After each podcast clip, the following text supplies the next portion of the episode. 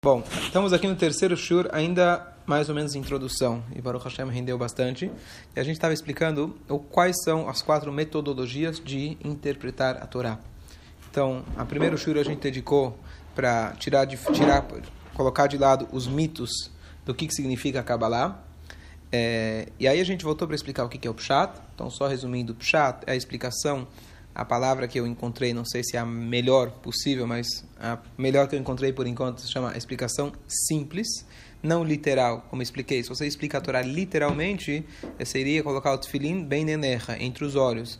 Você iria falar que Yad Hashem, Deus tirou o povo com um braço forte, Beyad Hazaká, é um braço forte, e obviamente que não é. Então não é explicação literal, mas a explicação simples. E dentro dessa explicação simples existem o ponto que eu quero acrescentar e enfatizar hoje é que, como são quatro é, formas, quatro metodologias diferentes de explicar a Torá, tem duas regras. Regra, dois, dois pontos. Ponto número um: cada uma dessas respeita as suas regras. Então, existe a maneira, a metodologia Pshat, é o jogo de futebol, respeita as regras do futebol. O jogo de basquete é o seu jogo de basquete. Cada um tem suas regras diferentes. Uma você vai usar a mão, outra você não pode usar a mão. Então, essa é a diferença entre Pshat e eh, Pshat. Qualquer uma delas respeita as suas próprias regras.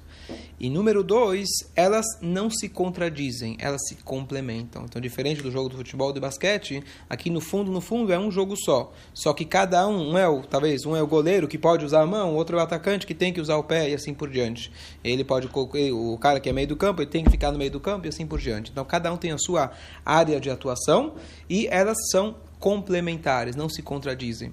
Eu não vou entrar agora, agora num ponto que é importante a gente entender também, de que, então, mas espera aí, claro que tem contradição, na Torá você não tem, no Talmud você tem um fala que pode, outro fala que não pode, e assim por diante. Então, isso não são contradições, isso são opiniões diversas, o que na verdade são camadas diferentes de uma mesma uma, eh, perspectivas diferentes sobre a mesma sobre o mesmo assunto. Então não se não são é, contradições, não tem quem está certo, quem está errado. Quem tem quem a gente segue, quem ficou resolvido, ficou decidido que a gente vai seguir. Mas, essencialmente, não existem discussões na Torá, não existem divergências. Todas as divergências, se elas estão autênticas e verdadeiras, seguindo as regras do jogo, todas elas fazem parte desse mesmo espectro, desse mesmo mosaico, desse mesmo jogo. Certo? Então, é, só para dar um exemplo sobre essas regras, cada uma delas respeita regras diferentes. Então, ontem eu estava, por exemplo, eu entrei um pouquinho no conceito do drush, do midrash. O midrash às vezes fala coisas que parecem ser exageradas. Justo na Guimará, de soltar desses dias, traz lá, como eu dei o exemplo, de que as costas de Shimshon tinham 30 metros de largura. E traz um passuca que traz isso. Então, eu não posso afirmar que isso é um exagero só porque eu acho que é um exagero. Se está escrito, a priori, tá, o princípio está escrito. Porém, existem formas de interpretação do Midrash. Então, eu desconheço, não tenho conhecimento suficiente para eu te afirmar que isso é um exagero, mas comentaristas clássicos do Midrash, é, eles podem sim dizer, por exemplo, como eu dei o exemplo famoso do, do Talmud, de que tinha lá uma cidade, alguma atrás, que tinha uma cidade em Eretz Israel, que tinha 600 mil cidades, tinha 600 mil aldeias, cada aldeia tinha 600 mil casas, casa, casa, e aí você chega no número de pessoas que tinham lá, dava 600 é, bilhões ou mais ainda. Então, eu, eu, comentei de que o Marshall, o comentarista lá, ele fala que isso é uma guzma, lachon guzma, a linguagem de exagero. Então, ainda expliquei ontem que isso o Hassidut vem incrementar, mas antes de explicar o Hassidut, o que a gente falou é de que, peraí, como que tem exagero? Então eu também posso chegar e falar que Bereshit bara Elohim, na verdade, não é bem seis dias, é talvez seis mil anos, ou seis milhões de anos, seis bilhões de anos. É exagero esse negócio que tem que fazer Shabat toda semana, tem que fazer Shabat, é exagero, vai. Isso aí era para antigamente. Não. Então, quando a gente fala no Pshat, no campo do Pshat, no campo simples, existe uma regra. Em Mikrayotsen Devshuto. O Passuk não perde a sua interpretação simples. Você pode ir além da interpretação simples, mas nunca você pode esquecer a interpretação original. Então, na interpretação original da Torá, eu não posso chegar e falar, ah, isso aqui é um exagero, isso que Moshe Rabbeinu mandou fazer tantas coisas. Não posso. Mas na parte que é a terceira camada, chamada Drush, Sim, existem histórias, alegorias, que a intenção delas é trazer, na verdade, aí, falar o que, que Hassidut explica, ela te traz um, um, uma visão mais espiritual da coisa. Por exemplo, eu falei que o Midrash, quando está escrito no Talmud que tinha lá 600 bilhões de pessoas, existiam de fato 600 bilhões de pessoas em potencial. Espiritualmente, havia uma presença muito grande.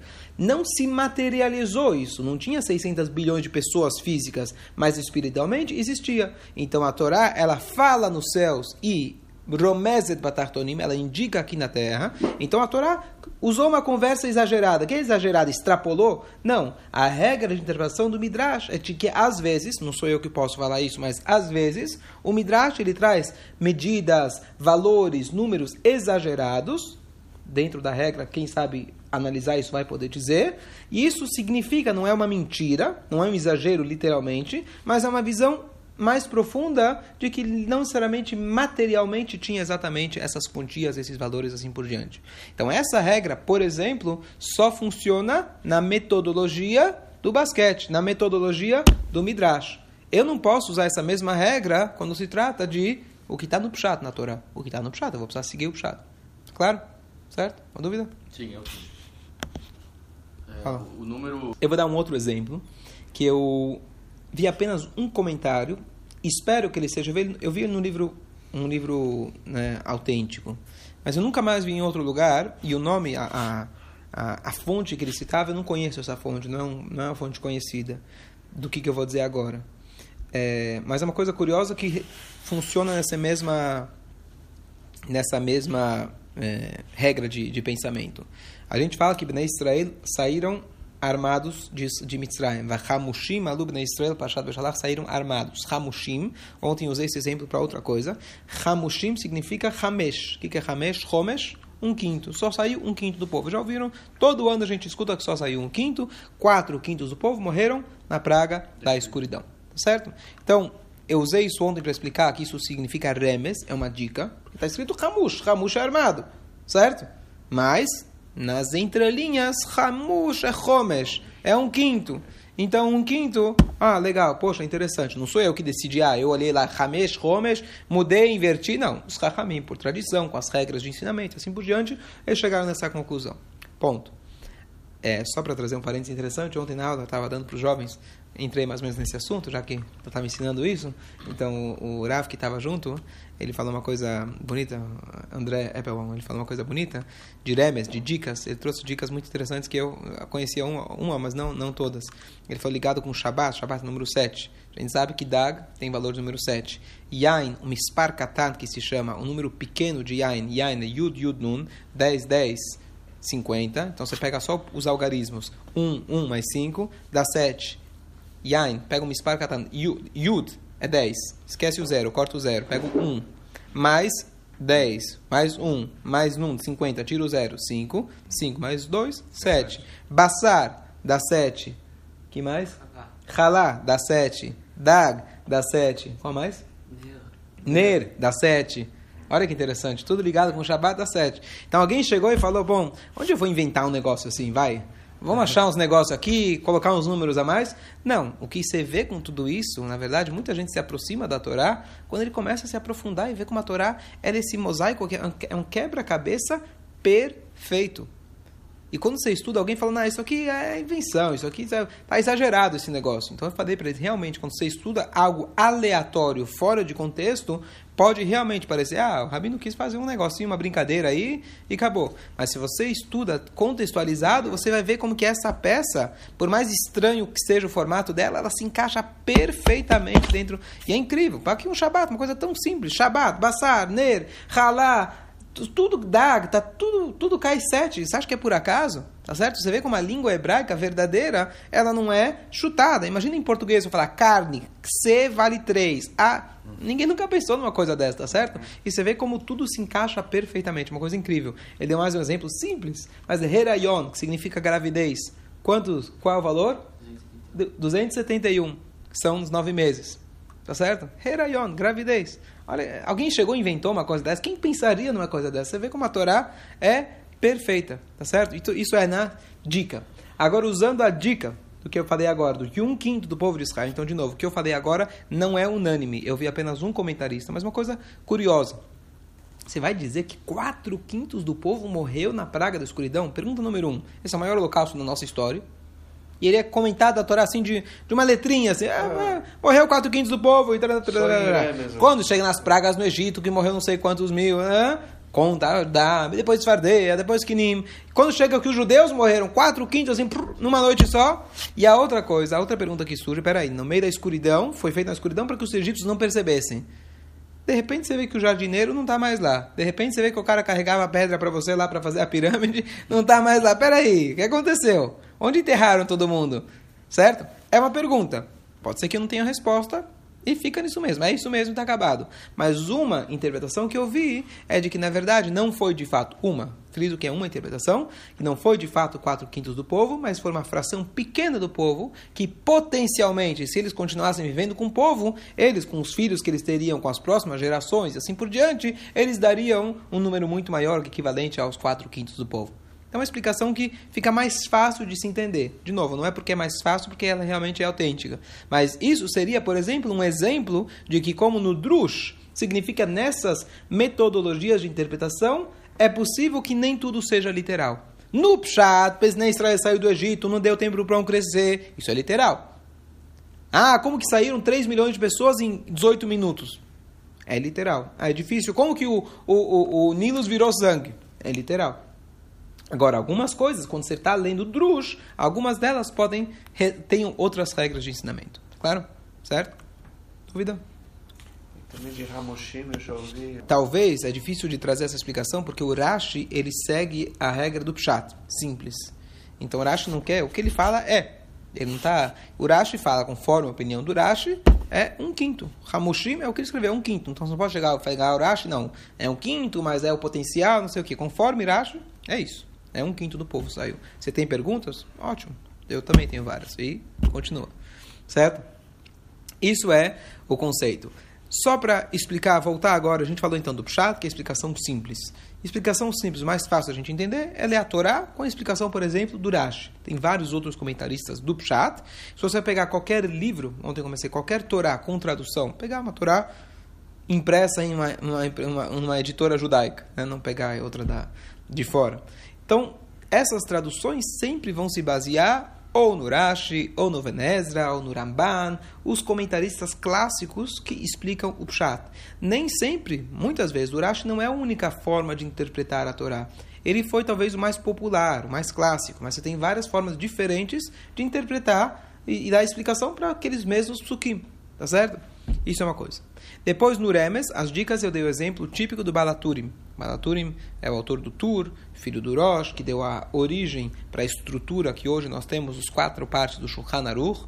Ele foi quem compilou toda a parte prática de hoje em dia em, em, em Arba Turim, que são em quatro sessões, e disso deu origem para o Arba Helkei Shulchan Aruch, para os quatro partes do Shulchan Aruch. Então, esse Balaturim, um belo dia, nas minhas palavras, estava com insônia, então, sabe o quê? O que eu vou fazer hoje? Estou enjoado, né? não tem Netflix, não tem WhatsApp, não tem Facebook. Vou escrever um livro. Aí ele, numa noite só, matou, escreveu um livro, comentou toda a Torá, que são todas as numerologias, inúmeras de numer, numerologias super né, avançadas, explicando a Torá inteira. Tá lá, esse, esse, é mais ou menos 5, 6 linhas por página da Torá. Em uma noite só ele matou isso aí. Tá certo? Ele fez os salmos de uma Hã? noite também. Rei Davi fez os salmos de uma noite. Rei Davi fez os salmos de uma noite só? Não é isso? Eu... Desconheço que foi uma noite. Tanto é que muitos salmos foi, tem, tem todo uma, uma, um histórico deles. Então, Moshe era bem, não, não sei. Moshe, alguns são de Moshe, outros talvez atribuídos a Shlomo, são assim, tem, cada um tem sua história, uhum. e ele foi falando conforme a história dele. Eu nunca ouvi foi, foi feito numa noite só. Talvez ele compilou numa noite só, ah, tá, mas não, sim, sim. Não desconheço. Depois o Drush, então, o Remes o desenho do Balaturim. É, o Remes também tem muitas vezes na Gemara, eu acho que a Gemara tem muita mistura entre Remes e Drush o Talmud, que a gente já estudou um pouquinho, é, tem a famosa explicação. Tá com pressa? Tá tranquilo? É a famosa explicação de que é, na festividade de Sukkot, só para dar um exemplo mais de Remes, na festividade de Sukkot, eles tinham que jorrar água no altar. Durante o ano inteiro havia uma prática diária de se jogar vinho no altar durante a festividade de Sukkot, tinha lá um buraquinho que lá, isso é Shaftemaim Bessasson, Maneia Yeshua, as danças que se faziam era em comemoração a essa água, não vem agora ao caso. Da onde que se extrai essa não está escrito em nenhum lugar na Torá que nas festas de Sukkot se jogava água. Da onde se aprende que se jogava água? Então, eu não lembro as palavras precisas da Gemara que traz para gente, mas basicamente o Talmud ele pega um mem de uma palavra, depois o yud de outra palavra e o mem de outra palavra, maim. Daqui eles deduzem uma lei, não é só ah, valor numérico, isso significa que na vida futura, na vida passada, não é isso.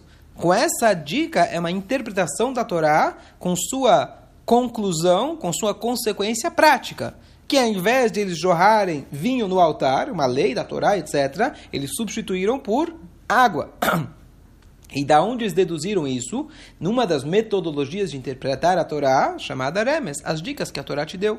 E nessas dicas, então, eles concluíram que você usa água em vez de vinho. Agora, Drush. Drush, a gente pode passar vários, vários shurim só para entender cada uma das 13 regras de interpretação que o Rabi Ishmael fala para a gente. Essa é a opinião do Rabi Ishmael. Tem outras opiniões, tá certo? Mas o Rabi Ishmael resumiu para a gente 13 formas de interpretação da Torá. Só para voltar um pouquinho, a Torá ela foi dada, na verdade, é, como expliquei ontem, em dicas. A Torá, Hashem, a metodologia que ele usou para dar a Torá é a metodologia melhor que existe, que é quando o professor ele ensina em poucas palavras muito conteúdo, certo? O pior é aquele professor que fala muitas palavras e pouco conteúdo ou conteúdo nenhum. A Torá é o contrário, são poucas palavras com muito conteúdo. E a gente, nessa essência da Torá, conforme a gente vai estudando, a gente vai, olha, tem mais essa letrinha, olha, tem mais essa nuance. E você vai aprendendo, entendendo quão profundo foram aquelas palavras da Torá e são, na verdade, ensof, são palavras sem fim de profundidade que você pode chegar. Então, nisso que Hashem deu a Torá dessa forma em questões práticas.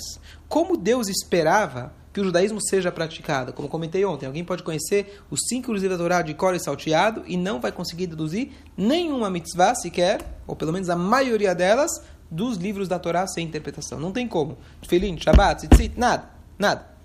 Então o que acontece? A pessoa então, Hashem ele deu, ele criou essa dinâmica, na qual ele deu o livro escrito, e ele passou oralmente as interpretações, e o que, que a Gemara faz? Olha que curioso, quando você estuda a Gemara você vai perceber isso. A Gemara, na verdade, os sábios já tinham por tradição o que, que é o tzitzit. Os sábios já sabem o que é o tefilin. Poderiam falar, esse é o tefilin, e está acabado. Por que, que eles precisam falar, por exemplo, que totafot, como eu expliquei, totafot significa quatro. Tot, numa língua África, sei lá, não lembro a, a palavra, Katfi, significa dois, numa outra língua, foto significa dois, dois mais dois, quatro, que são os quatro compartimentos do tefilim da cabeça. Ele poderia falar, olha, o tefilim da Torá mandou colocar um sinal, o sinal é esse aqui, bota e está acabado. Não, os Rahamim não se contentaram com isso. O que, que, eles fazem? No Talmud, eles te desenvolvem toda, na verdade, é, a escala, todas as dicas. Olha, o tefilim é de quatro, mas vamos buscar na Torá onde está é, é, alusão para esses quatro. Então, o que, que eles fazem no, na Gemara, na Mishnah, etc., eles estão voltando, na verdade, fazendo o link, mostrando para você que a Torá fala exatamente isso. Essas duas coisas têm que se encaixar perfeitamente. E os sábios vão te mostrando como que o Shabat, por exemplo, Shabat, o que tem que fazer no Shabat? São 39 melachot. Como eu sei? Porque assim foi o Shabat, desde que Moshe Rabbeinu fez o Shabat, e assim a gente sempre respeitou. Não, eles vão te mostrar, por exemplo, uma regra das 13, que isso chama é, é, Binyanav, se eu não me engano, não. Proximidade. Rekesh, não está nem das 13, mas é, é Rekesh? esqueci agora a palavra, que um assunto ao lado do outro. Shabat está perto da construção do Mishkan. Ah, construção do Mishkan, Shabat, então o que é a construção do Mishkan? São 39 trabalhos? Então esses são os 39 trabalhos proibidos no Shabat. Eles poderiam simplesmente falar, olha, está aqui, esses são os trabalhos, cuida deles e está acabado. Não, eles vão te mostrar que esses 39 trabalhos estão ligados. Igual a dica que eu falei agora não está na Guimarães, mas como os nossos sábios mais contemporâneos, sei lá, quem foi exatamente que descobriu, que em vez de falar que você tem que acender vela e tem que comer carne com peixe, olha como a Torá já previu. Ner vale 7, Dag vale 7. Então com isso te dá uma. Isso, quando você vê esses encaixes, quando você vê as peças se encaixando, você vê realmente como a sabedoria é divina. Então, quando você estuda a Gemara, por exemplo, tem a metodologia chamada Kalva Homer, uma metodologia fácil de entender. Se nesse caso é assim, muito mais, naquele outro caso, dá um exemplo de Kalva Homer fácil. Algum que vem na cabeça? O que, que é Kalva Homer? Eu vou explicar. Dá um exemplo de Kalva Homer fácil. Bom, sumiu agora um exemplo da cabeça, mas Kalva Homer é um exemplo muito fácil. Se o copinho pequeno de café, por exemplo, consegue aguentar 80, tem 50 mililitros, o copo grande, com certeza que tem 50 mililitros. Fácil, certo? Então, se a Torá, em tal caso, te permitiu fazer tal coisa. Parte pelo todo, é isso? Não é parte pelo todo, mas no caso simples, do caso mais leviano, cal, no caso leviano, para o caso, mais, pro caso mais rigoroso. Se no caso leviano tem tal obrigação, no caso rigoroso, muito mais. Tá certo? Tá, vou dar um exemplo, não sei se está na Guimarães, mas Shabbat, Shabbaton. Yom Kippur é chamado Shabbat, Shabbaton. É o super Shabbat. Então, se no Shabbat não pode cozinhar, no Shabbat, Shabbaton, mais, quanto, quanto mais, mais, no Yom Kippur, por exemplo. Ok? Se no jejum de Shabeav eu não posso beber, se Shabeav é dos sábios, então muito mais que do Yom Kippur, eu não posso beber. Não, tô, não tem esse exemplo claro, mas esse é, o, é uma coisa muito simples, óbvio. Mas essa é uma metodologia de aprender a Torá. Tem outras que são mais difíceis. Eu dei um exemplo ontem, rapidamente, voltando. Mais clássico, bem neneja. Quem disse que o tefilim tem que ser aqui na parte perpendicular entre os olhos? Talvez o tefilim é entre os olhos, bem neneja. Então, os sábios empreenderam, existe o que se chama Gzeirah Shavá. Existe um outro passuco em outro lugar, eu falei ontem, não? Você não pode raspar o cabelo que está entre os olhos. Entre os olhos lá não tem cabelo entre os olhos. Então, é no cabelo, a parte de cima da testa. Então a ideia é que quando a Torá falou bem neneja, na verdade te mostrou no outro lado que bem neneja não é aqui, bem neneja é na testa. Então isso chama Gzerah Shavá. Gzerah também tem as suas regras. Não é igual do Kalva Homer. Kalva Homer, alguém sozinho, um sábio, ele pode chegar e fazer, bom, se aqui pode, então muito mais que aqui pode. Agora, Gzerah eu não posso falar, olha, aqui está escrito Ayom. Lá em Dvarim está escrito Ayom. Então, já que lá Ayom está falando que pode, então aqui Ayom pode também. Não, não posso eu inventar a palavra só porque. Então, Zerah Shavá, existe uma regra que só pode funcionar por tradição. Tá? E assim por diante. Tem claro, prato, claro. Vou dar um exemplo. Estamos prontos para mais um? Como estão de horário? Aí depois a gente vai para o solo. Só para a gente entender como é complexo cada uma dessas. Um exemplo muito interessante. A Torá fala para a gente. É,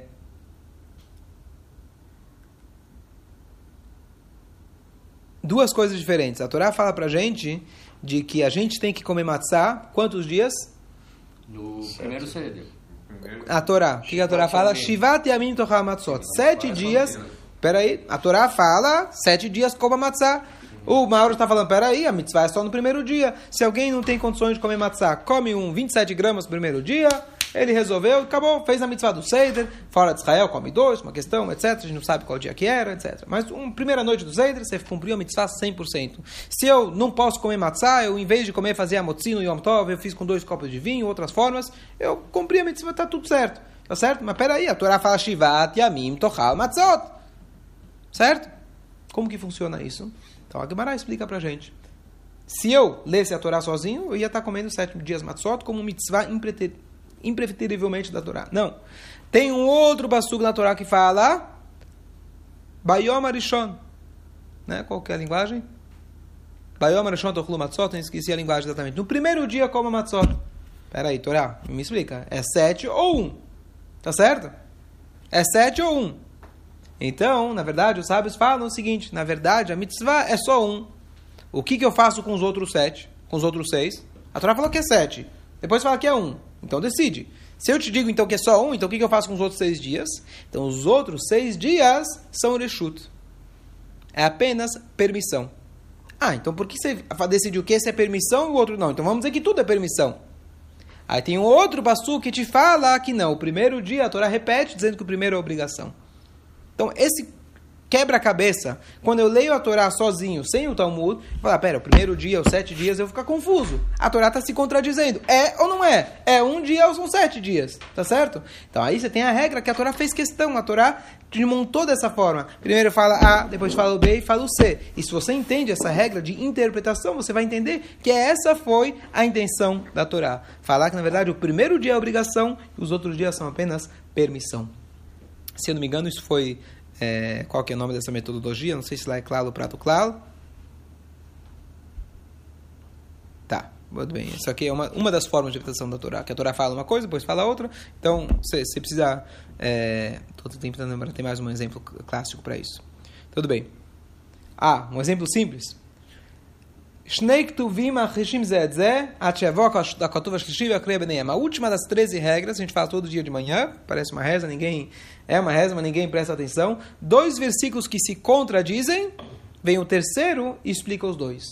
Então tem um passo que fala, por exemplo, que quando Moshe conversava com Deus, lá no Kodesh HaKodashim, estava é, escrito que é, da onde a voz saía. Eu esqueci exatamente qual era a linguagem. É, lembra?